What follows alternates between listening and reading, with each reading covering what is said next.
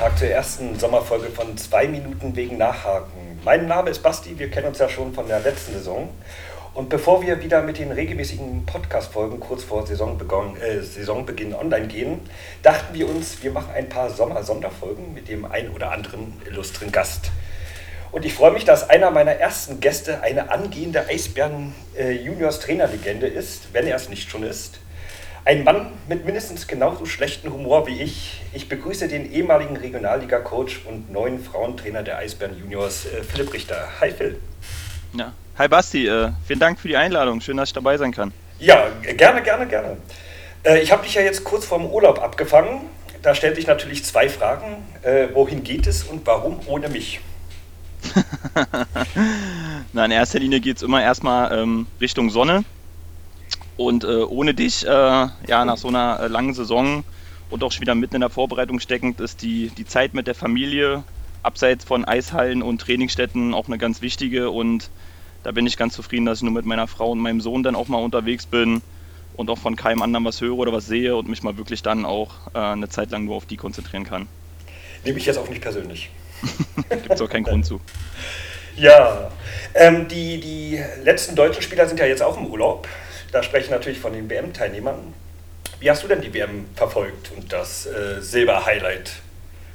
Ja, also grundsätzlich äh, habe ich mir vorgenommen, viel, viel WM zu gucken äh, dieses Jahr und vor allen Dingen auch die deutschen Spiele konnte ich ähm, alle sehen. Ja, und ich denke, ähm, das wurde in den letzten ähm, Tagen auch medial mal ein bisschen größer dargestellt, auch wenn ich es mir noch größer gewünscht hätte, ähm, was die Jungs da vor Ort dieses Jahr gemacht haben und äh, für den deutschen Eishockeysport gezeigt haben, was an, an Teamwork, an äh, Körpersprache möglich sein kann, absolut überragend. Große Vorbildfunktion für alle Mannschaften. Ähm, schade, dass es äh, Silber auf der einen Seite war, auf der anderen Seite hat man Silber gewonnen. Glückwunsch an alle, die da mitgewirkt haben. Fantastische Leistung. Sehe ich auch so. Man muss natürlich auch sagen, das war ja jetzt 93 Jahre nach der letzten WM-Endspielteilnahme. Äh, wurde Zeit, ne? Wurde Zeit, hat man ähm, lange für gearbeitet und äh, aber auch wenn man sich die, die Jungs ähm, da anguckt, die Mischung zwischen, zwischen Jung und Alt, äh, fällt mir mal halt auch sehr, sehr besonders das, das, das erste Die-Paar auf, Moritz Seider und äh, Moritz Müller. Also äh, alter Hase, sehr erfahren, sehr routiniert zu absoluter Shootingstar in der äh, NHL, Rookie des Jahres in Detroit geworden wie die zusammenspielen, wie sich gegenseitig fordern und fördern auf dem Eis. Äh, in der ersten Sturmreihe da um Kahun, Peterka und Tiffels. Also, das hat einfach gepasst. Das war schön auch mit anzugucken. Man hat ihnen hier wirklich die Daumen gedrückt und ich denke auch das Finale gegen Kanada hinten raus ein bisschen, ein bisschen unglücklich, vielleicht auch der Unerfahrenheit geschuldet, in so einem Finale zu stehen. Da waren die Kanadier doch deutlich abgezockter dann vor allen Dingen im letzten Drittel und wussten die, die Fehler, die dann passieren, auch einfacher zu bestrafen als die Deutschen. Aber dass sie da alleine in den ersten zwei Dritteln zweimal in Führung gegangen sind, unglaublich. Also mhm. hätte, hätten, glaube ich, die wenigsten so erwartet. Ganz, ganz toll, was die Jungs da gemacht haben. Na, gerade mit der Vorbereitung, wo Harold Kreis natürlich auch ordentlich aussortiert hat und auch mit Fragezeichen dahinter, warum jetzt zum Beispiel ein Dominik Bock nicht mitgefahren ist und so weiter, äh, waren die Erwartungen ja auch gar nicht so hoch.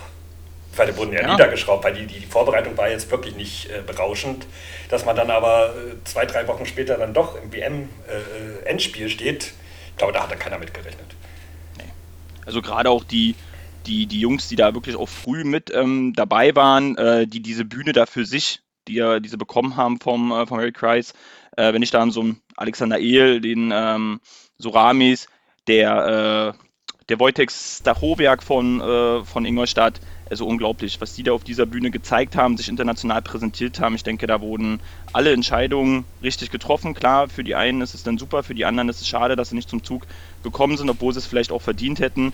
Aber die äh, 20 plus 2, die da auf dem Eis standen und gearbeitet haben, äh, auch an der Bande zusammen, die kann man nur als absolut richtige Wahl herausstellen und wirklich unglaublich, was sie da fürs deutsche Eishockey diese Saison gezeigt haben. Mhm. Mir ist auch aufgefallen, dass es halt nicht so über die Einzelspieler ging, sondern über das gesamte Kollektiv. Das hat ja auch Rick Goldmann äh, gesagt, dass es als Mannschaftsleistung äh, äh durchs Turnier ging. Anders wie jetzt zum Beispiel äh, in anderen Mannschaften, wo wirklich so ein, zwei herausragende äh, Spieler sind, ging das bei uns wirklich über dieses gesamte Mannschaftskollektiv. Richtig. Also das ja. hat man auch gesehen, das hat man mit, mit WM-Start gesehen, dass da eine ganz andere Körpersprache dieses Jahr dabei war. Man hat sich nicht versteckt, man hat sich nicht hinten reingestellt. So in die ersten drei Spiele, denke da Schweden, Finnland, USA, ähm, das waren alles knappe Dinger. Da hat man sich zu keiner Zeit versteckt, man hat nach vorne gespielt, man hat offensives Eishockey gezeigt. Die Körpersprache, die das Team da an den Tag gelegen hat, dass sie auch kompakt nach vorne zusammen, nach hinten zusammen arbeiten, ähm, hat, glaube ich, auch den einen oder anderen Gegner ich glaube, die USA hatte das vor dem Halbfinale gesagt, dass Deutschland der unangenehmste Gruppengegner war. Ähm, das muss man sich auch erarbeiten, dieses Standing, dieses Feedback von den anderen Coaches und das war äh, richtig toll anzugucken, hat richtig Spaß gemacht. Ja. Und natürlich der Vorteil ist, es ist ja nicht in Anführungsstrichen nur die Silbermedaille geworden, sondern auch äh, Seider und Peterka wurden im, ins All-Star-Team aufgenommen. Äh, wir sind auf Weltranglisten Platz 5 hochgerutscht. Das Olympiaticket haben wir gezogen und äh, die WM-Vergabe wurde ja auch 2027 an Deutschland gegeben, äh, respektive Düsseldorf und Mannheim. Also da ist nicht nur eine Silbermedaille rausgesprungen am Ende. Ja, absolut. Ja. Also war rundum eine gelungene äh, WM, eine gute Außenwerbung fürs deutsche Eishockey. Jetzt haben wir ein Ziel dann 2027 bei einer Heim-WM äh, wieder oder beziehungsweise auch bis dahin ganz, ganz oben anzugreifen, uns bis dahin zu entwickeln, Erfahrung zu sammeln. Aber wie gesagt, die Jungs, die jetzt da mitgearbeitet haben, das sind wirklich äh, der Wojtek Staforiak ist mir da besonders äh, hervorgestochen mit seinem ersten WM-Tor auch direkt, was die da für eine, für eine vermeintlich vierte Reihe gemacht haben, was man auch gesehen hat anhand der Eiszeit, ähm, haben kaum andere Länder auf dem gleichen Niveau agiert mit einer vierten Reihe. Ähm, die werden sich entwickeln, die Jungs, die werden, wenn die gesund bleiben, wenn die äh, weiter ihre Eiszeit bekommen in den Stammverein, glaube ich, sind wir da in den nächsten Jahren richtig gut aufgestellt. Ich glaube auch speziell so ein Stachowiak hatte keiner irgendwie in der DL irgendwo auf einer Liste gehabt, bis der WM gespielt hat. Den kennt jetzt jeder. Denke ich auch. Also ja. ein bisschen in so einem abgespeckten Rahmen, wie es äh, im letzten Jahr beim, beim Kai Wissmann war, der eine Wahnsinns-WM äh, gespielt hat, äh, alle Blicke auf sich gezogen hat und dann nochmal das eine Jahr rüber jetzt gegangen ist. Ja. Die Bühne für sich genutzt. Und da sind wir jetzt auch alle froh, dass er heute verkündet wurde. Wir wussten es ja schon ein bisschen vorher, äh, dass er wieder zurück in Berlin ist. Da traurig für ihn vielleicht, aber schön für uns. Muss man gucken. Ähm, aber schön, dass er wieder zurück ist. Ja, absolut. Und ich denke auch, er wird sich darüber selber auch freuen, wieder, wieder zu Hause zu sein, in seinem gewohnten Umfeld ähm, zu sein. Hat er jetzt bei der WM auch mit, mit dem Jonas Müller zusammengespielt, in einem, in einem ganz, ganz starken Deeper. Also. Hm. Da, da ist mir aber auch aufgefallen, weil das ist die, also die, die letzte Saison, die Müllerchen ohne Wissmann äh, gespielt hat, war nicht so gut. Und als Wissmann jetzt in der WM wieder mit ihm zusammengespielt hat, ist es, war es ein ganz anderer Jonas Müller gleich.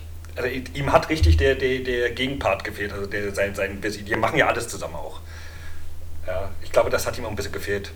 Auch generell positiv zu sehen, wie die, wie die Spieler der Eisbären, die jetzt wirklich eine sehr ernüchternde Saison mhm. äh, hatten, wieder auch aufgespielt haben. Auch äh, Nöbi wieder eine ganz starke äh, WM gespielt, den Game Winner geschossen in einer, in einer Overtime, nee, beziehungsweise hat er das 3-3 genau, das 3 geschossen.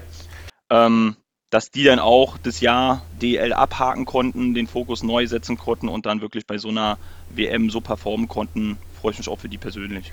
Ja, vor allem positiv aus so einer Saison nochmal rauszugehen. Ne? Also, weil die Saison bei uns war ja jetzt nicht so mit, mit Highlights gespickt. Ja, denke ja. auch. Also die werden da mit einer ganz anderen Einstellung wieder in den Sommer gehen, weil sie gemerkt haben, wie Erfolg sich anfühlen kann, was äh, Teamwork ausmachen kann. Und äh, ich hoffe und wünsche mir, dass sie das wieder mit, mit in den Valley bzw. mit in die Arena bringen. Ja, das hoffen wir alle. Also. ja.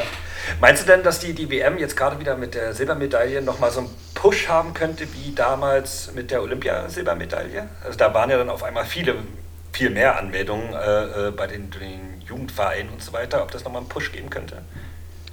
Kann ich mir tatsächlich vorstellen, ähm, würde ich mich drüber freuen. Muss aber sagen, oder wie es auch schon eingangs gesagt hatte, hätte ich mir gewünscht, dass das medial, also ich meine, es war äh, ein Finale, ähm, wo wir wirklich ganz, ganz lange mitgehalten haben und was wirklich hinten raus dann vom Ergebnis her deutlich knapper war als das Spiel an sich, dass wir da eine größere Bühne bekommen in den Medien, ähm, war ja relativ äh, parallel mit, der, mit dem letzten Spieltag der Bundesliga, mhm. hatte ich das Gefühl, ähm, hat nicht die Aufmerksamkeit bekommen, die sie verdient hätte. Und ich glaube, Nöbi hat es in einem Interview gesagt, also wäre da nicht Eishockey Schrägstrich Deutschland-Fan ist, bei der dieser Mannschaft und die so begleitet hat durchs Turnier, hm. ja, dem können wir am Ende auch nicht helfen. Ja, der sollte sich schämen, hat er, glaube ich, gesagt. Ne? Ja, genau, der sollte sich schämen. Ja, aber recht hatte er auch. Also, es war ja auch eine herausragende Leistung. Also, klar, die ersten drei Spiele kann man jetzt mal abhaken. Das war nicht unbedingt sicher, dass man da äh, vielleicht mit einer Niederlage rausgeht. Aber nach drei Spielen eine Differenz von nur minus drei zu haben gegen sehr starke Gegner, zeigt ja dann auch, dass äh, sich da im deutschen Eishockey was entwickelt. Ja, und vor allen Dingen die, ähm, die Defensivarbeit, die da äh, gemacht wurde gegen, gegen Schweden im Auftakt, war es, glaube ich, ein 0-1. Mhm, und genau. äh, wenn ich mich recht entsinne, ich weiß gar nicht mehr hundertprozentig, hatte, hatte der Kommentator beim, beim Halbfinale gegen die USA gesagt, dass die bis zum bis zu dem Punkt äh, Halbfinale haben die, glaube ich, was zehn Gegentore bekommen oder so und sechs waren von den Deutschen. Ja, wir Deutschen also, schenken gerne mal ein. Ne? Ja, sowohl also defensiv äh, gut gestanden, was über die Plus-Minus-Statistik ja dann hinten raus, raus, rauskam, auch nach dem soliden ähm, Spiel gegen Frankreich und auch gegen Ungarn, äh, haben sie halt wirklich kompakt ähm, gearbeitet und haben halt auf wenig, wenig zugelassen, äh, was da wieder an Schüsse geblockt wurde. Ich glaube, Moritz Seider muss da wieder mit äh, unzähligen Hämatomen aus diesem Turnier rausgekommen sein, ähm, was der an Schüssen da abgeblockt hat. Ähm, wenn man das denn sieht als Gegner, ich glaube, das macht auch was mit einem. Und deswegen hatten ja. die, haben die auch großen Respekt der Gegner genossen, äh, was dem Spielverlauf für die Deutschen sicherlich auch nicht schlecht war. Ja, ja Mo Seider ist ja eh wie so, so eine Birke im Wald, die kannst du einfach nicht umrennen. Also, das ist dann so eine einzelne Personal, ich glaube, über den könnte man alleine eine Stunde reden. Ja. Ähm, da weiß man gar nicht, wo man anfangen und wo man aufhören soll. Es ist einfach der Junge ist einfach unfassbar und der spielt dann neben dem Mo Müller eine, eine Wahnsinns-WM und das ja auch nicht zum ersten Mal ähm, nach einer langen Saison in Detroit, die er hatte. Mhm. Ähm, da kann man sich immer nur wünschen, dass er von Verletzungen weitestgehend verschont bleibt und lange, lange Eishockey auf diesem Niveau spielen kann, weil da haben wir jemanden im Übersee, der die deutsche Fahne da wirklich lange, lange schwenken kann. Der auch sehr beliebt drüben ist, ne? Also ja. ist ja nicht nur in, in Detroit. Ja. Meinst du denn, dass das äh, äh ja, die Nationalmannschaft jetzt immer so weit kommt oder war das ein Zufallsprodukt? Oder Zufallsprodukt war es, war es auf keinen Fall. Ähm, das hat man gesehen. Ob man jetzt die Erwartungen an so eine Mannschaft ähm, immer haben sollte, dass das Halbfinale Pflicht ist. Ähm, die Deutschen gehen ja immer mit einem Grundsatz, mit einem Grundsatzziel des Viertelfinals ähm, rein. Das finde ich auch immer realistisch und auch immer gut. Man muss ja natürlich jetzt aufpassen in der in der gesamten Erwartung, dass man es jetzt nicht zu hoch fährt und dann wieder zu schnell in einem Bereich kommt, wo es um Enttäuschung geht. Äh, wir haben es ja im Fußball in den letzten Jahren regelmäßiger jetzt erlebt. Da wurde ja immer gesagt, die müssen ja immer ganz weit vorne spielen, haben jetzt die letzten Jahre eigentlich bei den Turnieren bei weitem nicht mehr so überzeugt. Ich denke, da ist Eishockey, ähm, was das angeht, zumindest ein bisschen schlauer. Die machen da Schritt für Schritt und ich denke, dass wir jetzt auch dann mit dem, mit dem Harry Kreis als neuen Trainer hoffentlich jemanden haben, der langfristig das deutsche Eishockey ähm, international betreut und vertritt. Und dann denke ich, dann sollen sie da wirklich ähm, ganz kontinuierlich arbeiten, die Spieler weiter ausbilden. Und wenn man sich die, ähm, das Durchschnittsalter vom Kader in, diesen, in diesem WM mal anguckt, da haben wir die nächsten Jahre äh, gute Jungs dabei, die hoffentlich genauso auf dem Niveau spielen können, wie sie es ähm, diesen, diese WM gezeigt haben. Ja. Harold Kreis hat es ja auch schon öfters versucht, äh, äh als Bundestrainer nominiert zu werden, aber es hat auch tatsächlich jetzt erst geklappt. Also es gab ja ein paar kritische Worte, sage ich jetzt mal, äh, gerade nach, nach der Vorbereitung, aber er hat bewiesen, dass er einen Plan hat und den auch umsetzen kann. Ja, also wie ja. du ja selber schon gesagt hast, die Vorbereitung verlief zumindest von den Ergebnissen her sicherlich äh, nicht ganz optimal. Es hat das Team aber abgehakt und ist da wirklich mit äh, komplett bei Null ins erste Spiel gegangen. Ähm, und da ist die Arbeit der, der Trainer, denke ich, ähm, sehr, sehr wichtig, dass du da wirklich von Spiel zu Spiel deine Mannschaft einstellst auf den Gegner mit den richtigen Calls und dann auch das Händchen an der Bande hast, wann du welche Reihe bringst. Ähm, auch die Wahl der Torhüter fand ich persönlich tatsächlich ein bisschen interessant, dass wir, glaube ich, Niederberger in fast allen außer einem Spiel gesehen haben. Ich glaube, ähm, der Dustin Streimer hat ein Spiel gespielt, das zweite genau. gegen Finnland. Ein Spiel ähm, war, ich, ja auch tatsächlich ein bisschen überrascht. Ich hätte gedacht, ähm, auch wie es Trainer in der Vergangenheit da gemacht haben, dass sie da mehr rotieren. Ähm, auf der anderen Seite muss man dem Erfolg wieder recht geben, äh, was der Niederberger da performt und gezeigt hat. Ähm, ja, unfassbar. Man, man will da gar keinen rausheben ähm, aus dieser Truppe, weil es wirklich alle, die daran beteiligt waren, den Erfolg da möglich gemacht haben. Aber es gibt natürlich Einzelpersonalien, wie zum Beispiel Niederberger, der natürlich dafür sorgt, dass du lange im Spiel bleibst, dass du nicht in einen größeren Rückstand gerätst. Und wenn ich da mal so ans, ans Viertel- und Halbfinale denke gegen die Schweiz und gegen die USA, da, da ist so ein ruhiger Torwart, der auch mal einen unhaltbaren hält, der gibt da unheimlich viel Sicherheit und nochmal so einen, so einen richtigen Push äh, auf die Bande und dann gewinnst du so ein Spiel. Ja, was wir auch gemacht haben. Wobei sie ja natürlich ab Spiel 4 auch mit dem Rücken zur Wand standen. War ja jedes Spiel ein Endspiel. Ja, aber wie gesagt, das waren ja dann äh, in der Vorrunde die, die vermeintlichen Pflichtgegner. Und auch da muss ich sagen, ähm, das wirkte auf mich kontrolliert und solide. Ähm, wurde hinten raus immer stärker. Wenn ich an die Spiele dann äh, Österreich, Ungarn, Frankreich war, am Ende glaube ich 5-0 in der Vorrunde, ähm, wo man schon sagen kann, das haben die Deutschen dann auch dominiert. Also die wussten, worum es geht, die wussten, was das Ziel ist und die hatten da zumindest auch in dem Spiel von der ersten Minute an gar keine Zweifel gelassen, in welche Richtung es heute gehen soll. Ja. ja, da kann man also nur noch mal beglückwünschen, die ganze Mannschaft. Inzwischen sind sie auch alle irgendwie wieder zu Hause, werden wahrscheinlich noch ein, zwei Wochen Urlaub machen, bevor sie dann auch wieder in die neue Saison einsteigen. Beziehungsweise mit dem, mit dem äh, Sommertraining. Und weil wir schon bei der neuen Saison sind, äh, du hast ja wahrscheinlich auch die neuen Champions Hockey League-Regeln äh, auf, auf dem Eis mitbekommen. Ähm, da du ja als Trainer unterwegs ist, äh, bist, würde ich gerne mal wissen, was, was meinst du denn zu den Regeln? Ich kann sie noch mal kurz zusammenfassen. Also Regel Nummer 1 heißt, äh, angezeigte Strafe äh, erlischt nicht bei einem Tor. Das heißt, sie wird trotzdem ausgesprochen. Die Strafe läuft die kompletten zwei Minuten runter, wie bei einer 5-Minuten-Strafe. Also man kann Tore schießen, wie man will. Aber äh, ein Unterzahltor beendet die Strafe. Was meinst du dazu, zu diesen Regelungen? Hm als erstes muss ich ganz ehrlich sagen, habe ich erstmal aufs Datum geguckt, ob der 1. April ist. Ähm, ich war völlig überrascht, dass ähm, ein, eigen, ein, eigenes Turnier derartige Regeländerungen, die ja auch sich komplett aufs Spiel und auch auf die Mannschaft auswirken, in ihrem eigenen Turnier so umsetzen. Ähm, wenn man sich dazu Gedanken macht, in der, in der Trainingssteuerung und auch in der physischen Belastung einer Mannschaft, äh, man spielt am Ende des Tages wahrscheinlich mehr Unterzahl. Wir haben mehr die Special Teams im Training. Wir haben sie dann auch mehr zu sehen im Spiel. Ich denke, klares Ziel soll sein, wir sehen mehr Tore. Mhm. Ähm, es sollen mehr Tore geschossen werden.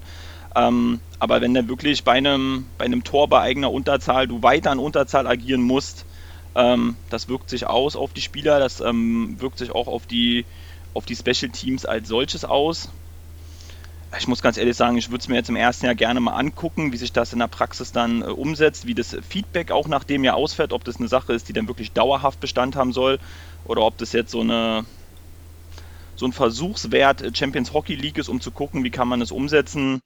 Ähm, aus sportlicher und aus Trainersicht äh, halte ich es erstmal für bedenklich ist zu viel gesagt, aber ich äh, beobachte das erstmal ganz, ganz, ganz genau, bevor ich mir da äh, vor- oder Nachteile ja. zu angucke und anhöre. Also was man so aus, den, äh, aus der Eishockey-Bubble so mitbekommen kann, ist, ja, sind die alle nicht so glücklich, bis auf das mit dem Unterzahltor, also dass dann die Strafe erlischt. Also die würden sie gerne alle übernehmen irgendwie. Ja, klar. Muss ich auch sagen, äh, auch hier ganz große Brücke äh, zur WM, der der Sturm schießt dann da den Shorthander äh, mhm. gegen die Schweiz, bringt dich direkt wieder zu einem 5 gegen 5 Spiel. Das äh, Unterzahltor wird quasi belohnt durch das äh, Entfallen der Strafe. Ähm, ja, ist eine Regel, mit der kann ich grundsätzlich leben und bestraft den Gegner auch doppelt. Ja, mhm. wenn man mhm. in Unterzahl vielleicht jetzt, nehmen wir mal so ein praktisches Beispiel, verlierst gleich das Bully vorne, kriegst einen Turnover, ähm, hast du vielleicht noch 1,50 Powerplay im Anschluss, um das vielleicht wieder gerade zu rücken so geht dir das Powerplay im Anschluss komplett flöten und äh, du gehst aus einer vermeintlichen Positivaktion mit einem Gegentor raus. Ja. Dadurch werden ja äh, auf beiden Seiten die, die, die äh, Special Teams auch gestärkt, ne? also sowohl Unterzahl wie auch das Powerplay an sich. Na, wenn die natürlich mehr Spielanteile dann erhalten durch längere Unterzahlzeiten, wenn das Tor fällt oder mhm. ähm, gegebenenfalls auch nicht, wenn du ein Tor schießt, ähm, bekommen sie im Training nochmal einen anderen Stellenwert. Man muss vielleicht eine zusätzliche Reihe bilden, um das ähm, dauerhaft konditionell abbilden zu können. Ich bin wirklich gespannt, wie das in der Champions Hockey League im äh, europäischen Vergleich auch ankommt bei den verschiedenen Mannschaften in den verschiedenen Ländern. Ähm, gucken wir uns an. Ja, also ich, ich werde es mir auch angucken, auch wenn die äh, Eisbären jetzt nicht in der CHL vertreten sind, aber die, die Regeländerungen machen es dann doch irgendwie interessant. Genau. Wie, das, wie es ausgelegt wird und, und äh, wie das wirklich auch Einfluss auf das Spielgeschehen hat. Und Schweden experimentiert ja auch oder wollen experimentieren. Ich weiß nicht, ob du das mitbekommen hast. Da, da soll ja das Icing für, für die Unterzahlmannschaft eingeführt werden. Davon habe ich gehört tatsächlich. Hm. Ja, also da frage ich mich dann aber auch, äh, doppelt, dreifach bestraft. Hm. Ja, das ist am Ende, glaube ich, ist da wirklich das, das Ziel. Wir wollen Tore, wir wollen noch mehr Offensivaktionen, wir wollen noch mehr Druck in die Zonen bringen durch, also wenn du bei eigener Unterzahl dich übers Icing hier raus nicht mehr befreien kannst, dann bloß noch über Chips in die neutrale Zone, du musst noch schneller wechseln, die Gefahr des Wechselfehlers wird dadurch natürlich wieder höher, ähm, riskanter zu wechseln, ähm, vielleicht auch wieder längere Pässe dann an die gegnerische Blaue zu spielen. Ähm, Ob es die Schweden am Ende wirklich umsetzen, weiß ich tatsächlich noch gar nicht. Ähm, von der Idee habe ich auch gehört. Ähm, man sollte das immer äh, kritisch beobachten und auch im Gesamten sehen, wie wirkt es am Ende auf die Mannschaft, auf die Gesundheit und auf die Physis der einzelnen Spieler aus. 60 ähm, Minuten Eishockey ist eine ganz andere Belastung. Da haben wir wirklich maximale Arbeit im Pulsbereich. Ähm, gucken, wie sich so eine Veränderung dann tatsächlich auch auf eine Mannschaft über Wochen und Monate hin auswirkt. Ja, klar, das geht bestimmt gut auf die Beine. Davon gehe ich aus. ja, du bist ja nur Trainer, du musst ja nicht spielen. Ne? Ja, aber wie gesagt, für eine Trainingssteuerung und äh, auch Trainingsverletzungen äh, sind immer eine Sache, die man überprüfen muss. Liegt es vielleicht an der Trainingsarbeit, äh, an der Regenerationszeit? Ähm, und, die, und die Special Teams haben schon immer nochmal einen zusätzlichen Wert. Die können Spiele entscheiden, darauf will man natürlich auch ähm, arbeiten. Ähm, wenn wir aber natürlich so viel Unterzahl spielen oder länger Überzahl spielen, ja, das muss man, das muss man in der Trainingssteuerung berücksichtigen und das muss man sich über die Saison angucken, ob es am Ende wirklich den, den Effekt bringt, den man sich wünscht, oder vielleicht auch am Ende dann einfach nicht. Ja. Also mal gucken, wie, wie die Champions Hockey League da experimentiert und ob das überhaupt was bringt. Also ich, ich bin da noch ein bisschen skeptisch, aber man muss sich das einfach mal angucken. Vielleicht sagen sie auch nach der Vorrunde, komm, jetzt machen wir doch wieder die Originalregeln oder so. Man weiß es ja nicht, die, wie, wie sie da so drauf sind manchmal. Genau. Ja. Aber ich habe es ja auch schon angesprochen, du bist ja als Trainer unterwegs bei den Eisbären Juniors. Hast, wenn ich mich nicht recht irre, mit der Landesliga angefangen. Mhm. Vor, vor ein paar Jahren. Äh, diese dann auch erfolgreich in die Regionalliga Ost geführt, wo wir uns ja auch kennengelernt haben als äh, in Anführungsstrichen Gegner. Genau. Ne? Ja, äh, wie war denn deine bisherige Zeit bei den Juniors jetzt mal nur bis zur Regionalliga? Ähm, grundsätzlich äh, eine sehr, sehr positive, muss ich sagen. Ähm, die Eisbären haben mir damals die, die Möglichkeit gegeben, 2017 als, als Trainer da meine ersten Schritte im Verantwortungsbereich ähm, zu machen. Äh, bin ich sehr, sehr dankbar. Äh, bin ich auch sehr, sehr dankbar über die Möglichkeit in der Landesliga. Da bin ich so ein bisschen als Trainer auch äh, mitgewachsen ähm, von Jahr zu Jahr. Ist ganz klar, äh, war für mich auch wirklich äh, gut und auch richtig so die Entscheidung. Ja, und ähm, ab der dritten Saison im zweiten Jahr sind wir dann ähm, aufgestiegen in die Regionalliga, haben jetzt die letzten vier Jahre dort gespielt. Äh, die Regionalliga an sich, ähm, wenn man sich da misst mit den ähm, Spitzenteams, äh, Chemnitz hat da jetzt wirklich letzte Saison aufgeschlossen, Schönheide fast, ähm, sind so die, die, ich sag mal, die Big Player. Ähm, da ist schon ein sehr, sehr hohes Niveau. Da spielen schon wirklich Spieler, die Eishockey gelernt haben. Ähm, das ist keine Freizeitliga mehr, wie es vor zehn Jahren vielleicht mal so war.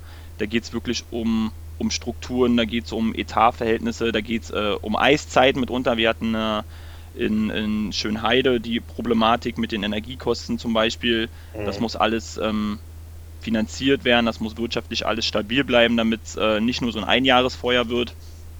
Ähm, ja, deswegen äh, war das wirklich eine, eine, sehr, sehr, eine sehr, sehr schöne Zeit für mich, eine sehr, sehr lehrreiche Zeit, auf die ich wirklich ähm, gerne zurückblicke, über die ich auch gerne spreche, die die hat mich geprägt und die hat mich da auch irgendwo mitgeformt in meiner Arbeit als Trainer. Aber nach sechs Jahren war es äh, jetzt ein guter Moment bei der Möglichkeit, die sich ergab, mal ein anderes Team zu betreuen, auch mit anderen Trainingsbedingungen, mit anderen Möglichkeiten, um mich da einfach auch selbst nochmal neu herauszufordern, auch im Training, wie, wie gehe ich mit den Sportlern, mit den Sportlerinnen um, welche Sachen möchte ich machen, wo möchte ich den Fokus legen, wo sind die Stärken, die Schwächen der einzelnen Spieler und auch ähm, am Ende der gesamten Mannschaft. Und deswegen war die Zeit beim, beim Männerteam, beim Seniorenteam, sage ich mal, nicht äh, durchweg positive, hat immer unheimlich Spaß gemacht, bin immer gerne ins Training gekommen, äh, gerne mit den Jungs äh, in den Spieltag gegangen. Ähm, aber jetzt freue ich mich auf eine neue Aufgabe mit äh, ganz, ganz viel Potenzial, was ich da sehe und äh, bin gespannt, wo es da, da hingeht und wo da die Reise lang führt.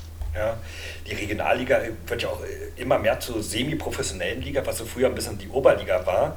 Jetzt soll ja auch noch irgendwie eine Zwischenliga dafür gefunden werden. Also äh, Alexander Hederich hat das ja bei der Abschlussfeier irgendwie nochmal irgendwie erwähnt, dass irgendwie eine Zwischenliga noch gefunden werden soll.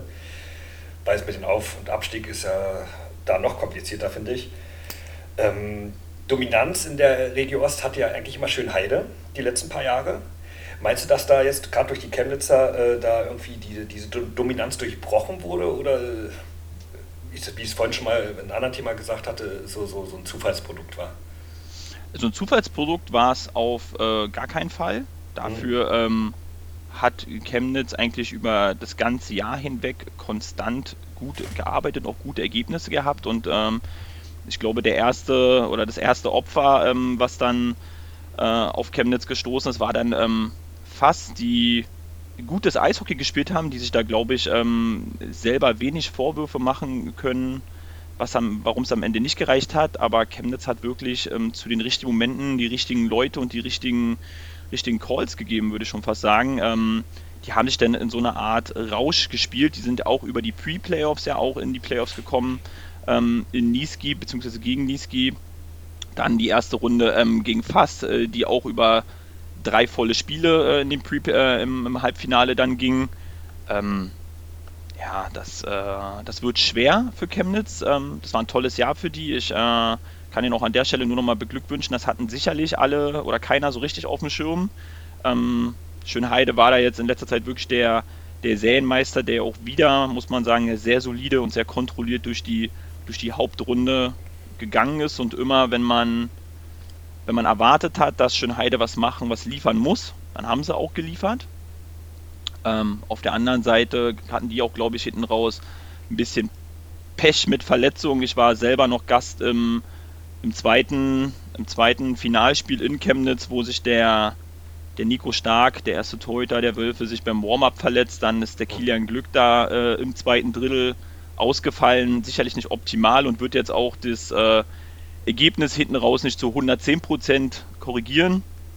Optimal lief es für die Wölfe aber nicht und äh, am Ende des Tages, glaube ich, haben wir dann eine Chemnitzer Mannschaft gesehen, die einfach auch über, über Kompaktheit und über Wille ähm, gezeigt hat, dass über einen längeren Zeitraum in der Regionalliga eine Entwicklung möglich ist und dass in der Liga auch grundsätzlich jeder jeden schlagen kann. Mhm. Ja, der Chemnitzer Trainer hat es auch gesagt, äh, äh, am Ende der, der Halbfinalserie gegen Fass, äh, wer das gewinnt, wird Meister. Und der hat ja auch recht behalten am Ende.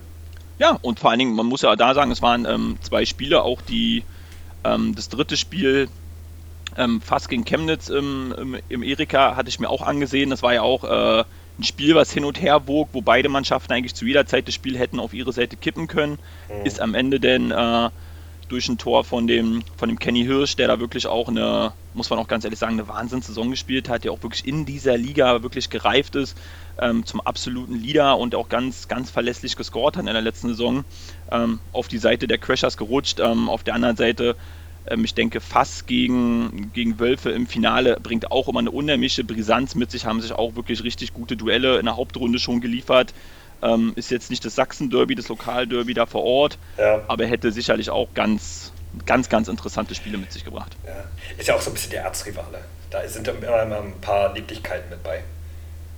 Ja, aber das gehört ja auch, glaube ich, ein bisschen, ein bisschen dazu, wenn man jahrelang in einer Liga, jahrelang jetzt mal in Anführungsstrichen, mhm. äh, in einer Liga spielt, die Liga auch irgendwo immer ein bisschen mit dominiert und sich mehr oder weniger eigentlich nur auf die Spiele gegeneinander hart vorbereitet, weil es wirklich die Spiele sind und bei der es um die Krone der Liga geht, ist ja klar, dass da irgendwo auch so eine gewisse, äh, ja, will nicht Feindschaft sagen, das klingt immer ein bisschen albern, also eine gewisse Rivalität am Ende auch entsteht. Mhm. Meine, gucken wir uns wieder mal äh, Blick auf Fußball mit Bayern und Dortmund in dieser Saison. Äh, haben jetzt örtlich auch nichts miteinander zu tun, würde ich aber trotzdem als Rivalen der Bundesliga betiteln. Zu Recht. Ja. Ja, nächste, nächste Saison kommen ja auch dann die Adler mit hoch, da bin ich auch mal gespannt. Dann ist wieder drei äh, Berliner äh, Vereine. Müssen wir nicht so weit fahren, ist schon mal gut. Wobei das P9 ist, ist, ist nicht meine Halle. Also ich mag das P9 auch nicht. Ja, ist halt ist eine zweckmäßige runter, Halle. Ja, runtergekühlte Industriehalle ist das für mich, obwohl die ja extra dafür gebaut wurde. Muss man sagen.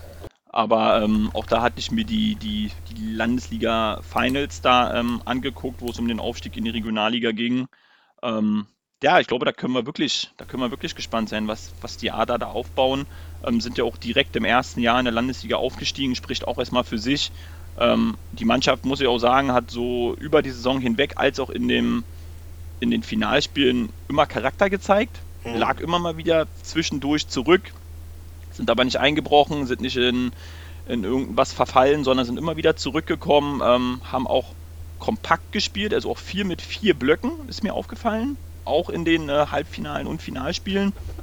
Ähm, hatten dadurch natürlich auch hinten raus eine lange Luft und konnten auch immer im dritten Drill nochmal eine Kohle rauflegen, was die Spiele hinten raus auch oft, oftmals noch beeinflusst haben. Ähm, ja, in der Regionalliga drei Mannschaften ähm, hatten wir immer mal wieder und hatten wir dann immer mal wieder nicht. Ähm, ob es äh, die Preußen dann waren, ob es die Blues dann, die wirklich lange gekämpft haben und alles gemacht haben, um in dieser Liga spielen zu können, aber irgendwann dann auch die weiße Fahne hissen mussten. Ähm, ob sich diese drei Teams in einer, die drei Berliner Teams in der Liga wirklich dauerhaft halten, müssen wir gucken. Ne? Der Spielermarkt ist da auch irgendwo begrenzt in Berlin ähm, auf dem Niveau. Aber sportlich bin ich da wirklich voller, voller Vorfreude, viele Berliner Spiele wiederzusehen. Wie du schon sagst, wenig, wenig äh, Auswärtsfahrten, mehr S-Bahn, mehr Straßenbahn zu fahren, als äh, mit dem großen Bus bis nach Schönheide. Ja. Wie äh, setzt du denn die, die, die Möglichkeiten des, äh, der Adler ein für nächste Saison Regionalliga? Wobei man jetzt auch vorher noch sagen muss, sie sind ja extra mit zwei Landesligen äh, gestartet, beziehungsweise Landesligamannschaften. Sie wollten auf jeden Fall gleich hoch. Ja, also ist auch ein, ein Ambition, also ein hochgestecktes Ziel, was sie da hatten, was man aber auf der anderen Seite sagen muss, haben sie wirklich äh, souverän auch gelöst, den Aufstieg äh, durch, die, durch den Berliner Verband. Sie haben ja parallel noch in Sachsen gespielt. Ähm, ja, ich glaube, grundsätzlich sollte man ganz frei sein können, ohne Erwartung. Man geht als Aufsteiger in die Liga. Das äh, haben wir vor vier Jahren ähm, genauso gemacht. Man, man hat ja im Prinzip nichts zu verlieren. Man kommt in die Liga rein, man spielt das erste Mal gegen, gegen Mannschaften, die man vorher nicht hatte. Man spielt gegen gestandene Coaches. Ähm, der taktische Teil, kann ich sagen, äh, ist in der Regionalliga auch in den letzten Jahren massiv gewachsen. Auch das Coaching an der Bande während eines Spiels, ähm, zu gucken, wie wechselt der Gegner, wann wechselt der Gegner, wann ist es clever, ähm, wen gegen wen spielen zu lassen, sich auch das äh, Warm-up der gegnerischen Mannschaft anzugucken, ähm, wie die sich da bewegen, was sie da machen. Ähm, das, äh, das wird einen Moment brauchen. Sie haben dann super neuen Coach die Woche vorgestellt, glaube ich, der das in der Premierensaison da übernehmen soll und übernehmen wird. Am Ende können sie absolut frei von Druck sein. Jedes Spiel, was sie machen, jede Erfahrung, die sie da ähm, gewinnen können, bringt sie erstmal weiter, was da am Ende bei rauskommt. Und ähm, in Berlin hat man noch nicht viel von den Regionalligisten gehört, wie die, wie die Kader in der nächsten Saison aussehen. Insofern würde ich mich da noch, noch zu keiner Prognose hinreißen lassen, außer dass ich mich auf Berlin-Spiele freue, die wir hier wirklich wieder jetzt mehr sehen und häufiger sehen, bei denen man ja immer mal wieder jemand trifft, Bekannte trifft und sich mal wieder austauschen kann war das ein Hinweis, dass wir uns dann sehen. Wir sehen uns auf alle Fälle, Basti. Ja, da, da freut mich ja schon drauf. äh, was natürlich auch äh, jetzt die letzten Jahre gezeigt hat, gerade in der Regionalliga, äh, dass es so eine Alternative auch ist für, für, für äh, Jungspieler, aber auch äh, gediente Spieler, sich da noch im, im Eishockey auszutoben, sage ich jetzt mal. Äh, bei nicht jeder Jungspieler kriegt ja die Möglichkeit, da in, der Oberliga, DE2 oder sonst wo äh, äh, zu landen, aber eben auch nicht aufs Eishockey verzichten wollen. Und da ist die Regionalliga, beziehungsweise vielleicht auch die neue Zwischenliga, die da noch gekundet werden soll, äh, äh eine gute Alternative, finde ich. Äh, absolut. Also als. Äh, als Ausbildungsliga, ähm, wie wir sie ja selber auch immer wieder nennen und auch genannt haben, absolut fruchtbar. Wir haben selber auch bei den Juniors ähm, Spieler in dieser Liga frühzeitig eingebunden. Das beste Beispiel oder das sagt man gehypteste Beispiel ist der Norman Panocha, der jetzt äh, fest im DL-Kader auch für die kommende Saison steht. Hat in der nicht abgelaufenen Saison, sondern in der vorletzten Saison ähm, in der Regionalliga elf Spiele bei uns gemacht.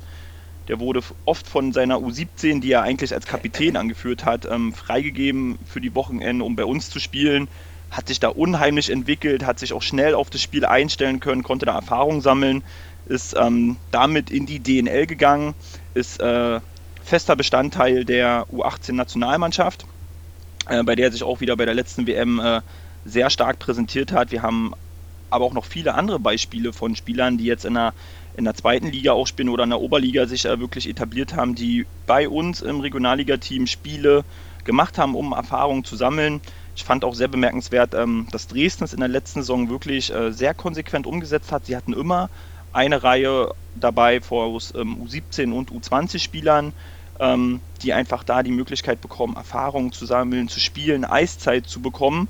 Und dafür eignet sich die Liga auch einfach. Also wie gesagt, das ist keine Amateurliga, wo die Verletzungsgefahr so hoch ist, sondern man spielt ähm, gegen Mannschaften wie, wie Chemnitz, wie äh, Fass, wie Schönheide, wo du ja wirklich, wie du sagst, wirklich gediegene Eishockeyspieler unterwegs sind, die mit Erfahrung spielen, die mit Übersicht spielen, die auch mal das Tempo anziehen können. Ähm, die, die, das Feedback haben wir von den Spielern immer wieder bekommen, dass sie gesagt haben, naja, dann spiele ich am Wochenende mal eine Regionalliga mit und äh, schieß da mal meine meine drei, vier Tore, nee, also ja, ist so nicht, ist es nicht mehr, nee, so ist es wirklich. Nee, auf gar keinen Fall. Und das äh, ist als Ausbildung, äh, bin ich nach wie vor absolut von überzeugt, ein super Instrument, was wir hier zum Beispiel auch bei den Eisbären Juniors haben, was man natürlich in den Rahmenbedingungen, die, verschiedenen Mannschaften in den verschiedenen Spielbetrieben äh, hergeben, nutzen muss, um den Spielern das zu ermöglichen. Ähm, dass es nicht jede Mannschaft kann, weil sie ähm, nicht so einen starken Unterbau darunter hat, ja klar, verstehe ich auch. Aber die Spieler, die wir fordern können, die sollten wir auf jeden Fall in der Regionalliga Ost äh, spielen lassen. Die ist da absolut, absolut empfehlenswert. Und äh, wie gesagt, wir haben genug Positivbeispiele. Ich erinnere mich auch mal vor ganz langer Zeit hatte, hatte, der, hatte Chemnitz den Samir Karabuti, glaube ich, hieß der. Der ist danach auch äh, über Augsburg, Ingolstadt, DL der hat als 16-jähriger Regionalliga Ost für die Chemnitz Crashers damals gespielt mhm. und ist jetzt äh, mittlerweile, glaube ich, in der ah, zweiten Liga Landshut, weiß ich nicht. Aber es hat wirklich den Sprung ins dauerhafte Profigeschäft aus der Regionalliga herausgepackt. Also. Ja. Gibt genug das, Beispiele. Ja, deswegen, also man, man belächelt manchmal so ein bisschen die, die niedrigen oder unteren Ligen, aber eigentlich ist es auch ein hartes Geschäft. Es ist auch genauso teuer manchmal. Also wenn ich da manchmal höre, was da, was da für Gelder fließen müssen, damit man überhaupt irgendwo unterwegs sein kann, so billig ist das da eigentlich alles auch nicht. Ich glaube tatsächlich, ähm, gerade wie in Berlin, da ist das Geschäft noch, noch viel, viel härter. Also gerade wenn man jetzt mal an den Etat, an die Absicherung des Trainings- und Spielbetriebs denkt, äh, Sponsorensuche, mhm. welche, welche Unternehmen wollen denn in der vierten, vierten Eishockeyliga, in der Regionalliga Ost ähm, auf dem Trikot, auf dem Stutzen Spieltagspartner sein? wenn du in einer Sportstadt wie, wie Berlin, wo du mit, mit, mit den Eisbären in der DL, mit den Füchsen, mit Alba, mit Union, mit Hertha, äh, mit den BR Wollies, wo du jeden Tag von Freitag bis Sonntag irgendwo Spitzensport sehen kannst. Da finden sehr wenige Leute, und das ist leider sehr schade, halt oft den, nicht so oft den Weg in den Wellblichpalast, ins Erika Hess Eisstadion oder auch in andere Sportarten, die davon betroffen sind, weil das Angebot in Berlin ist, ist einfach überdimensional. Da ist Spitzensport jeden Tag geboten. Von Fußball mal ganz zu schweigen. Ja, mit Fußball habe ich es nicht so weit. Von daher ist ja, aber da gehen ja die Leute auch hin, wenn man sich ja, mal ja, den, den, den, Zuschauerschnitt von so einer ähm, Regionalliga Nordost haben wir hier Berliner Vertreter drin. Im Fußball ist, glaube ich, auch die vierte Liga. Äh, Lichtenberg 47, BFC etc. Äh, da pilgern die Leute auch hin. Und das mhm. ist auch Viertliga-Fußball. So, und wenn wir jetzt mal vergleichen, wir haben in der Regionalliga in Berlin vielleicht, ich glaube, wenn man zwischen Fass hat er wirklich einen guten Schritt gemacht, bei den Juniors äh, auch, nehmen wir mal so einen Durchschnitt von vielleicht 130 Zuschauern pro Spieltag. Das ist bei Fuß, also das kann man nicht vergleichen. Nee. Vierte Liga, wie gesagt, wir haben BFC bei uns im Sportforum auf dem Gelände, da ist rappelvoll. Ja, da kann man nur hoffen, dass da noch irgendwas geht. Ne? Also wir brauchen Leute, die halt wirklich nicht müde werden, sich dafür einzusetzen und dafür zu kämpfen und nicht aufgeben. Das haben wir, glaube ich, in Berlin. Das haben wir mit den, mit den Juniors und auch mit FAST, die äh, gezeigt haben, dass sie in den letzten Jahren trotz Corona und trotz Krisen alles möglich gemacht haben, um den Spielbetrieb aufrechtzuerhalten hier. Ähm, ich hoffe, das bleibt auch weiter so. Aber wir brauchen halt immer wieder Leute, die sich dafür aufopfern und aufbringen und selber auch motivieren können. Es ist in Berlin einfach brutal schwer. Ja, ja, gerade wenn, wenn jetzt noch eine dritte Mannschaft da hochkommt. Ne? Da kämpft man ja auch um die Sponsoren, um die, die, die Spieler. Das ist ja. alles äh, schwierig. Natürlich. Also ja. wird eine spannende Zeit, aber ich denke, wir können uns da erstmal auf sportlich, auf eine super, auf eine super neue Saison freuen. Ja. Also auf die Adler bin ich auch gespannt, was die da als, als Team zusammenstellen. Muss mal gucken.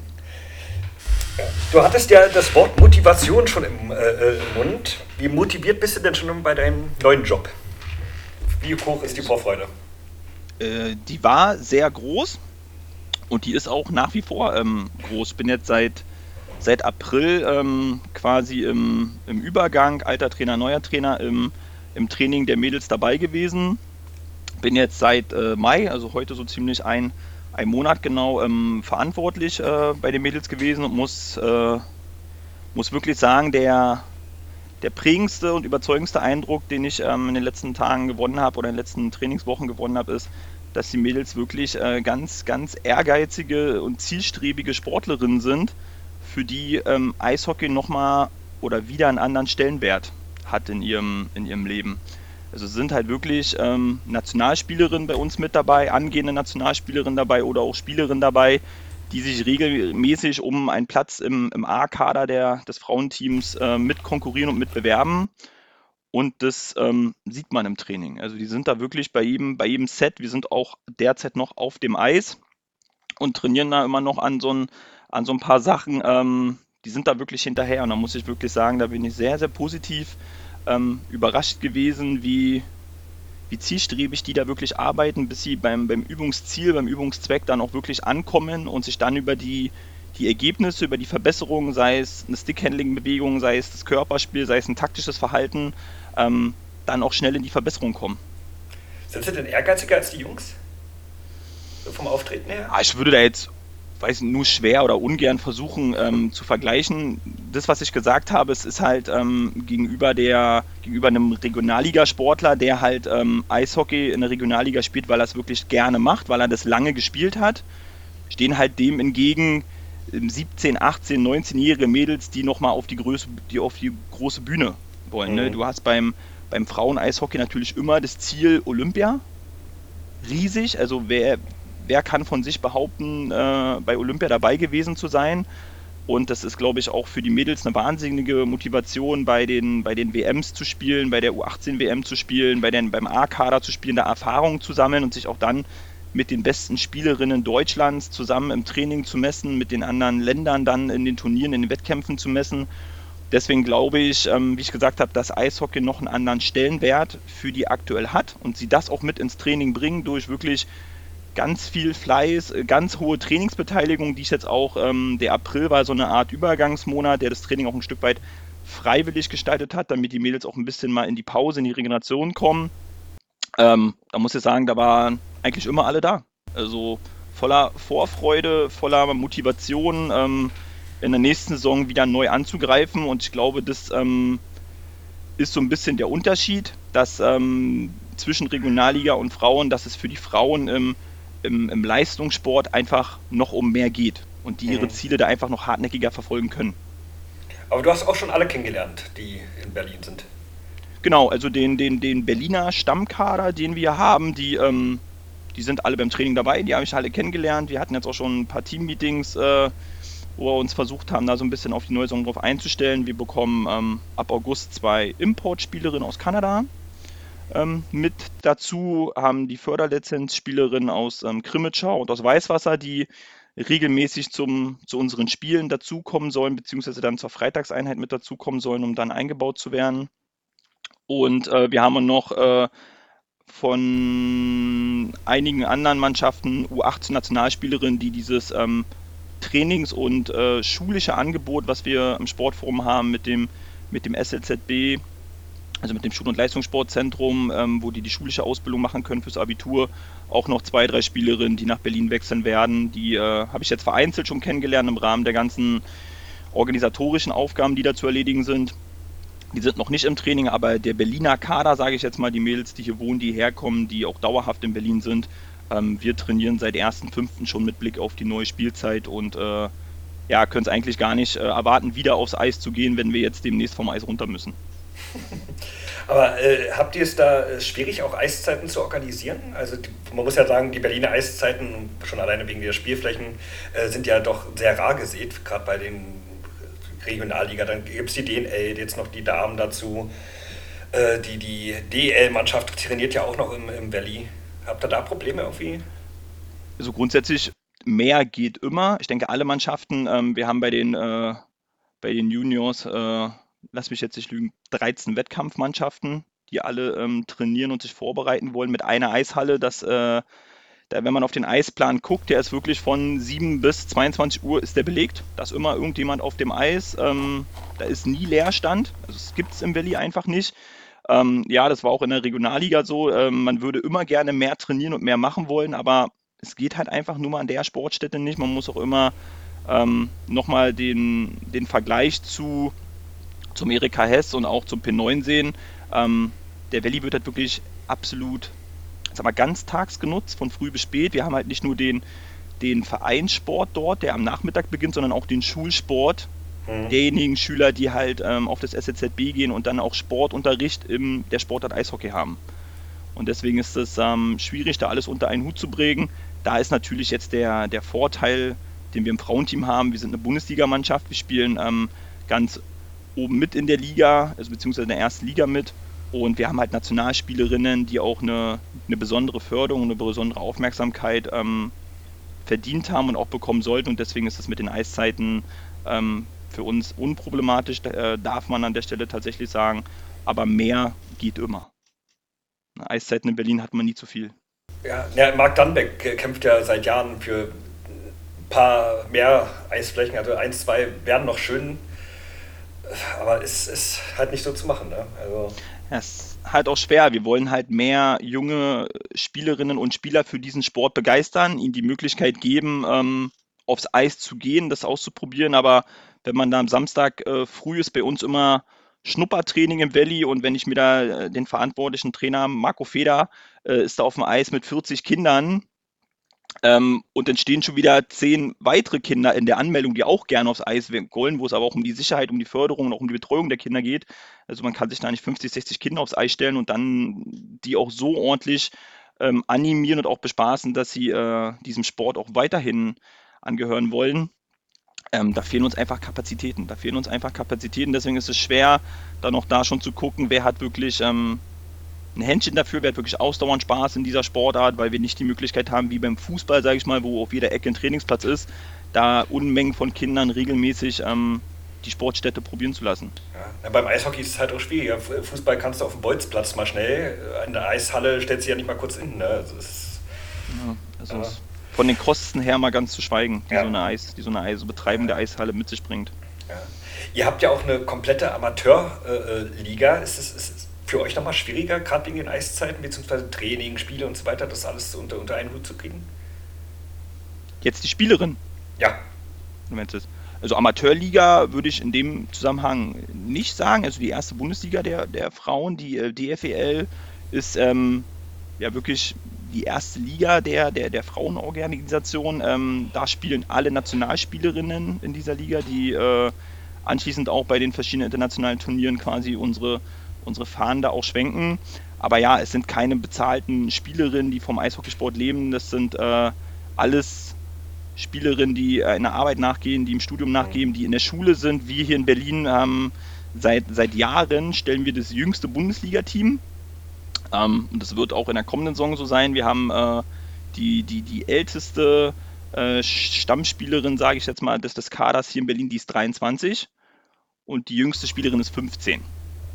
Okay. Ja, das ist natürlich äh, nochmal eine ganz andere, eine ganz andere Hausnummer. die gehen in die Schule, die gehen in die in die neunten Klassen, in die zehnten Klassen, die machen da ihren MSA, ihr Abitur, ihr Studium und für die ist das genauso eine, eine Doppelbelastung. Und die, äh, wir haben da wirklich auch äh, bei uns in der Truppe ein paar wirklich sehr, sehr helle Köpfe dabei, die äh, studieren Medizin. Ähm, das ist natürlich auch ganz schön belastend dann. Neben so einem ähm, Trainingsbetrieb in der, in der Bundesliga, ähm, wir trainieren auch jetzt äh, während während der Off-Season noch dreimal die Woche, damit wir einfach in Bewegung bleiben, weil die Mädels auch wirklich Spaß beim Training haben, sich auch gerne bewegen und das Trainingsangebot, was wir da haben, wirklich nutzen wollen. Das ist bestimmt nicht immer ganz einfach, über eine Saison hinweg dauerhaft unter einen Hut ähm, zu bringen. Da bedarf es viel Kommunikation, aber es ist am Ende wie in so einer Regionalligamannschaft auch. Da gehen die Jungs auch zur Arbeit, da gehen sie in die Uni, da gehen sie zur Ausbildung. Ähm, da ist am Tagesende Training immer noch mal on top. Ähm, da bedarf es von allen, die dieser Sportart, glaube ich, äh, äh, nachgehen, ganz viel Kompromissbereitschaft und ganz viel Willen. Ja. Also ich meinte auch mit Amateurliga nicht, dass sie amateurhaft unterwegs sind, sondern dass sie alle noch einen Beruf nachgehen. Also nicht, dass, das wollte ich nochmal kurz äh, klarstellen. ähm, aber die Damen haben es ja insgesamt aber auch ein bisschen schwieriger. Ne? Mit, also die, die Liga ist nicht sehr groß, es sind sechs Vereine. Äh, und es wird auch gerne mal mittendrin Verein abgemeldet. Ich denke jetzt an KLC, die DEG, die äh, ihre Mannschaft abgemeldet hat. Haben es die Damen da noch äh, einen schweren Stand im Eishockey? Ja, also ähm, auf jeden Fall. Da, äh, wie es halt bei allen äh, Sportarten ist, die nicht Fußball heißen, am Ende geht es immer ums Geld. Also Frauen, Frauen-Eishockey ist auch ein unheimlich äh, kostenintensiver Part. Die Liga ist, ist sehr klein, ist damit aber auch durch unheimlich viele Kosten verbunden. Die spielen ähm, seit Jahren, auch in der letzten Saison jetzt, ähm, wo es sechs Teams waren, die, die Vierfachrunde. Du fährst halt immer zu einer Spielstätte und spielst da zwei Tage lang. Und kommst, dann kommen die halt irgendwann zu dir nach Berlin und spielst halt da zwei Tage lang gegen die und hast halt immer die Übernachtungskosten, die Buskosten, alle anderen Kosten, die für so eine Auswärtsfahrt ähm, noch mit anstehen. Das ist natürlich ähm, ganz, ganz schwer zu finanzieren. Auf der anderen Seite kann man die Mädels auch nicht mit, mit Beiträgen belasten, die das am Ende wieder refinanziert. Also wenn man jetzt Eishockeysport für Mädels in Berlin behaftet mit einem Monatsbeitrag von 250 Euro, dann wird der Sport wieder ein Luxus, dann kommt da keiner mehr. Ja. Also dann haben wir am Ende auch nicht einfach die, die Tiefe an Spielerinnen, die wir sowieso schon nicht haben, um diesem Sport auf, auf dem Niveau wirklich nachgehen ähm, zu können. Deswegen geht es da am Ende wirklich immer, am Ende geht es ums Geld, wie in jeder anderen Sportart auch. Mhm. Und man glaubt auch gar nicht, wie, wie, wie hoch so eine Fahrtkosten äh, sein können. Also man denkt ja, ja gut, wir fährst mit 49 Euro Ticket mal schnell durch Deutschland. Das, das ist schon nicht, nicht billig. Das äh, war nie billig und das ist ja. durch die äh, durch die letzten Konflikte, die wir hier so auf der Welt hatten, mit äh, Gas- und Benzinpreisen nicht günstiger geworden. Ja. Und auch die äh, Unternehmen wollen bezahlt werden, die wollen schnell bezahlt werden. Und äh, wenn man dann mal so ein Wochenende fahren wir von Berlin aus, fahren wir nach Ingolstadt, äh, bleiben da übers Wochenende, also spielen Sonnabendabend, spielen Sonntagvormittag und kommen wieder zurück. Das äh, ist mit einem 49-Euro-Ticket nicht, leider nicht abgedeckt. noch nicht. Man weiß ja nicht, was da noch kommen könnte. Da habe ich die Blues zum Beispiel auch immer sehr bewundert, die da wirklich die Fahrtkosten auf sich alleine gestemmt haben. Alle in ein Auto und dann ab zum, zum Auswärtsspiel. Also das, da war auch viel Leidenschaft hinter. Ja, und das ja. muss man denen auch bis zuletzt und äh, auch wenn es jetzt in der Regionalliga nicht mehr gibt, gibt es ja noch in der, in der Landesliga und muss auch sagen, äh, waren Finalteilnehmer. Also die Adler haben am Ende ähm, gegen die Blues im, im Finale gespielt. Ähm, der harte Kern, der sich da wirklich Woche für Woche ähm, hingestellt hat, äh, den muss man einfach den absoluten Respekt zollen. Da war Eishockey wirklich so ein Stellenwert im Leben. Ich will das unbedingt machen. Ich möchte spielen. Ich fahre nach Chemnitz in dem Wissen äh, mit neun, mit zehn, mit elf Spielern, dass man da vielleicht sportlich auch unterlegen ist hinten. Ähm, Fair Play so groß geschrieben und wirklich so lange, glaube ich, auch gemacht, wie sie es konnten. Und wenn es am Ende aber eine, eine Gefahr, eine Verletzungsgefahr darstellt, beziehungsweise die Gesundheit der Spieler einfach nicht mehr gesichert wird. Wir haben in der Regionalliga denn die Doppelwochenenden, ähm, da spielst du am einen Tag, am Samstag in Schönheide und spielst am Sonntag zu Hause gegen Chemnitz. Ähm, das geht dann einfach nicht mehr. Das geht einfach dann mhm. nicht mehr, wenn du noch Montag wieder auf Arbeit oder in die Uni willst ähm, und da dein Leben ja quasi aufbaust, was abseits der Eishalle stattfindet, das kann nicht funktionieren. Und da muss man denen wirklich äh, großes Kompliment nochmal. Sie haben es wirklich, glaube ich, so lang gemacht, wie sie nur konnten mhm. und haben die Reißleine gezogen, als es mussten. Vielleicht sogar noch ein bisschen später, aber da war einfach der, der sportliche Gedanke und der, die Fairplay-Absicht, die die da wirklich Woche für Woche ähm, Grüße an alle Jungs, die das gemacht haben, also wirklich Hut ab. Ja. Also ich habe es ja auch immer bewundert. Also gerade wegen den Auswärtsfahrten ist alles wirklich finanziell und auch äh, organisatorisch äh, selbst zu stemmen, würde nicht jede Mannschaft machen. Nee, ja. absolut nicht. Und auch nicht jeder Spieler. Also wie, äh, wie schnell kommt da Freitag eine, eine Krankmeldung oder eine mhm. Schicht rein, ähm, war bei denen ja absolut nicht so. Und äh, gerade wir in Berlin, äh, bei den Berliner Spielen, ähm, muss ich auch mal sagen, gegen die Blues haben wir nie deutliche Spiele gehabt bei den Juniors. Es waren immer enge Spiele, wo äh, beide Teams sich nichts geschenkt haben, wo, äh, wo es um alles ging und ähm, das macht den Sport am Ende dann auch aus. Ja. Auf dem Niveau. Ja. Also ich habe mich auch immer gefreut, wenn die Blues da waren. Also war, war fast schon familiär, würde man fast sagen. Ja. Was, was denkst du denn äh, nächste Saison mit den, mit den Damen? Wie, wie, wie gut seid ihr aufgestellt? Was meinst du? Das würde ich, kann ich, kann ich gar nicht so sagen. Ich weiß, ähm, Sie hatten eine schwere letzte Saison, was oft daran hing, dass sie auch mit einem kleinen Kader unterwegs waren, weil sie auch mit vielen Verletzungen ähm, zu kämpfen hatten. ähm, auch die Mannschaft, wenn man sich mal alleine die Tabelle anguckt, die entwickelt sich auch, äh, ich will nicht sagen Regionalliga Ostartig, aber sie haben natürlich mit Memming und äh, Ingolstadt zwei absolute Leader in dieser, ähm, in dieser Konstellation, die, glaube ich, auch meines Wissens nach das, äh, ich glaube, Mannheim hatte Ingolstadt sogar noch im Halbfinale rausgehauen und hat das Finale gegen Memming gespielt, ähm, die da halt auch zu Recht ganz, ganz umstehen. Für uns geht es in erster Linie darum, die Spielerin weiterzuentwickeln, denen die Ausbildungsmöglichkeiten, die wir haben, ähm, zu, anzubieten und dann halt äh, ihre Plätze im Nationalmannschaftskader, dass wir die sichern, beziehungsweise die Spielerinnen, die keinen haben, wieder neu herausfordern, um sich da wirklich äh, anzubieten und zu bewerben, um sich wirklich international auch messen zu können und die Erfahrung zu machen. Ähm, sportlich würde ich jetzt da kein Ziel ausgeben, wir müssen irgendwas werden. Dafür kenne ich persönlich auch die Liga noch gar nicht. Ich habe mir zwar ähm, in der letzten Saison einige Heimspiele ähm, vom Damenteam schon mal angeguckt, um mich mal so ein bisschen darauf einzustellen, mhm. ähm, was mich da erwartet. Ähm, sportlich würde ich meinen Mädels natürlich nur das Beste wünschen und sagen, es geht ganz doll, äh, ganz doll durch die Decke, aber würde auch jedem vor, vor Demut und Geduld immer wieder äh, aufsagen, denn ähm, wir können uns da entwickeln. Wir haben eine junge Mannschaft und ich glaube, wenn diese junge Mannschaft lange zusammenbleibt, diese Stimmung beibehält und wirklich einen Schritt nach dem anderen macht, dann sehe ich definitiv das Potenzial, was diese Mannschaft hat. Aber ähm, wir brauchen Geduld und wir müssen es halt kontrolliert machen. Wir brauchen jetzt nicht irgendwas erwarten und uns vielleicht auch schlechte Stimmung holen, weil wir uns selbst überfordern, mhm. sondern ähm, die Zeit nehmen, uns sauber zu entwickeln, Abläufe reinzukriegen, uns taktisch gut aufzustellen. Und äh, da muss ich äh, mal hier die deutschen Jungs von der WM mal ins Boot holen, sich nicht zu verstecken. Ja. Also Eishockey zu spielen, äh, um sich hinten reinzustellen, äh, finde ich blöd, würde ich nicht machen. Man muss immer versuchen, sein, sein eigenes Spiel zu spielen, das Spiel vom Gegner vielleicht aufzunehmen, aber sich hier reinzustellen und äh, das Beste zu hoffen, ist, ist schade für die Zeit, die wir am Ende alle da reinstecken, in dieses, äh, in Anführungsstrichen, Hobby, in die Zeit, die wir alle zusammen in den Eishallen verbringen. Und dann glaube ich, haben wir da wirklich mittelfristig ähm, alle Chancen, uns in der Liga dann nach oben zu bewegen. Ja, und ihr habt es ja auch schon 2020, 2021 schon mal geschafft, als Vizemeister vom Eis zu gehen. Ja, absolut. Ja, ja und auch die letzte Saison, ähm, muss man ja sagen, haben die Mädels beim, äh, beim äh, DFEL Cup äh, ins Final Four geschafft und haben da Spiel um Platz 3 gewonnen, haben sich da die Bronzemedaille gesichert. Äh, hätte auch keiner so erwartet. Wie gesagt, mit einem kleinen Kader, mit, mit einigen Ausfällen, mit vielen Verletzten, ähm, haben sie auch da immer wieder gezeigt, dass es mit der richtigen Einstellung, mit der richtigen Motivation alles drin ist. Ähm, deswegen äh, ist es eine Truppe, die, der man alles zutrauen kann. Ja, dann wünsche ich da auf jeden Fall viel Erfolg. Ne?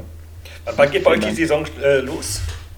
Ähm, wir, also wie gesagt, wir trainieren, äh, wir trainieren ganzjährig durch. Mhm. Wir ähm, haben unseren ersten Härtetest im 2. September-Wochenende, glaube ich. Da haben wir ein international besetztes Turnier im Valley. Da wollen wir uns das erste Mal mit äh, messen mit, mit Teams außerhalb unserer Liga, um mal zu gucken, wie, wie ist das Eishockey dann in, in Norwegen, in Schweden, in Tschechien und äh, in Österreich bei den, ähm, bei den Damen. Es wird der erste Härtetest sein und der Spielbetrieb bei der DFWL startet äh, planmäßig immer Ende September, Anfang Oktober mit den ersten Spielen. Bis dahin ist noch eine ganze Menge Zeit. Die Zeit werden wir nutzen, aber so wie ich die Stimmung aktuell äh, bei den Mädels wahrnehme im Training, könnte es eigentlich nächste Woche Freitag losgehen. Ja, dir merkt man es auch an in der Stimme. Spaß, Freude, Vorfreude. Es macht, ja, es ist wirklich, ähm, ja, man muss sagen, äh, wir wachsen neu zusammen. Wir haben auch das ähm, Trainerteam äh, vergrößert bei den Frauen. Da ist äh, neben mir die, die, die Co-Trainerin, die äh, Katrin Fring ist natürlich dabei geblieben. Wir haben äh, Frankie, Philipp Frank wieder äh, in die Athletik dazugeholt. Auch jemand, der sich wirklich da um die, um die Physis der Mädels kümmert, um sie auch wirklich langfristig zu entwickeln. Also nicht nur über eine Woche hin, sondern wirklich die durch die Saison gut zu bringen und weiter an ihren ähm, Schwächen zu arbeiten und die zu stärken zu machen. Ähm, wir haben eine Mentaltrainerin in der Mannschaft, von der ich äh, unheimlich überzeugt bin. Wirklich eine ganz nette, ähm, die mit den Mädels auch spricht über, das Mindset, über Erwartungen, über Ziele, die wir haben. Ähm, das macht wirklich Spaß und das macht auch äh, ganz viel äh, Lust auf mehr und ich bin wirklich gespannt, äh, wo wir uns da. Ich würde gerne zwölf Monate in die Zukunft gucken, um mal zu wissen, wo es so hingeht, aber wir werden sie dann Woche für Woche abarbeiten und gucken, wo wir am Ende dabei rauskommen. Ja, ja klingt doch nach guten Voraussetzungen. Richtig. Ja. Wir sind auch schon fast beim Ende oder am Ende angekommen. Äh, bei uns gibt es ja immer noch die Möglichkeiten, jemanden zu grüßen. Möchtest du ein paar Grüße loswerden? Boah. Ja, alle, die du kennst, sind jetzt im Podcast, ne? Wollte gerade sagen, äh, hätte ich mich vorbereiten müssen. Grundsätzlich äh, grüße erstmal alle, die jetzt in die Sommerpause gehen müssen und dem Sport nicht nachgehen können, dass sie äh, gesund und verletzungsfrei äh, wieder angreifen können. Äh, aber speziell wäre es, glaube ich, unfair, jetzt ein, zwei, drei Namen zu nennen, weil es gäbe zu viele. Äh, würde ich mich heute an der Stelle nochmal zurückhalten. Also ich mache es immer relativ einfach. Ich sage einfach, ich grüße alle, die mich kennen. Ich grüße alle, die grüße alle, die mich kennen. Ich denke, das ist äh, auch ganz gut und äh, ich grüße alle, die, äh, wie gesagt, dieser, dieser Sportart alles geben. Und vor allem doch, ich möchte äh, nicht namentlich welche grüßen, ich möchte wirklich diejenigen grüßen, die alles ähm, dafür gegeben haben, wenn man sich das äh, Regionalliga, Frauen, wie auch immer, die ehrenamtlich für diese Sportart wirklich alles geben. Also die über den Sommer Etat besorgen, die Spielpläne erstellen, die Eiszeiten besorgen, die alles machen, damit dieser Sport auf dem Niveau weiterhin Bestand hat. Die Jungs grüße ich, da kenne ich äh, viele bei den Eisbären, viele bei anderen Mannschaften, die das wirklich äh, in ihrer Zeit nach Feierabend machen, am Wochenende machen. Das sind Leute, denen kann man die Bühne mal geben, die grüße ich alle, lasst euch nicht mutigen, macht weiter so und äh, danke, danke für, für die Arbeit, die ihr da macht. Ja, muss ich ja jetzt auch Danke sagen. Ich arbeite ja auch ehrenamtlich bei FAST, von daher. Zum Beispiel, ne? ja, alle. Ja, aber wir, wir müssen noch Danny Goldstein grüßen. Da weiß ich, dass er uns zuhört. Danny, schöne Grüße an dich. Der war nämlich schon äh, äh gespannt auf die Folge. Ja, Grüße Dani, äh, ich freue mich, wir sehen uns bald. Ja, dann wünsche ich dir einen äh, guten Start in die Saison, beziehungsweise beim Turnier erstmal. Und wir hören uns ja vielleicht sogar noch mal in einer äh, zweiten Folge mit, mit Luis Noack dann noch. Mal gucken, wie wir das hinkriegen im Juli. Ja, und ansonsten wünsche ich euch viel Erfolg. Wünsche ich dir auch, Basti. Bleib, äh, bleib gesund. Ich versuch's. Und ich äh, drücke dir die Daumen und äh, wir hören uns auf alle Fälle. Genau. Dann verabschiede ich mich auch. Äh, wir hören uns dann in der nächsten Folge. Ciao, ciao. Ciao.